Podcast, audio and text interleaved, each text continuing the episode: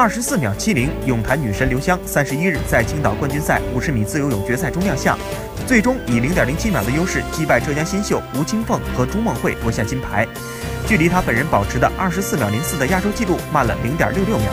赛后，刘湘透露对这一结果表示并不满意，反思原因，她排除了身体原因。刘湘认为问题出在心态。一方面，刚刚过去的这个冬天，作为五十氧世界纪录保持者，刘湘开始主攻五十米自由泳，太想把这个冬训好的一面尽快表现出来。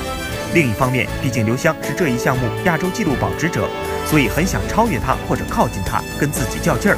再谈到今年七月光州世锦赛会，刘湘表示之前比赛有过心理波动，所以顺其自然。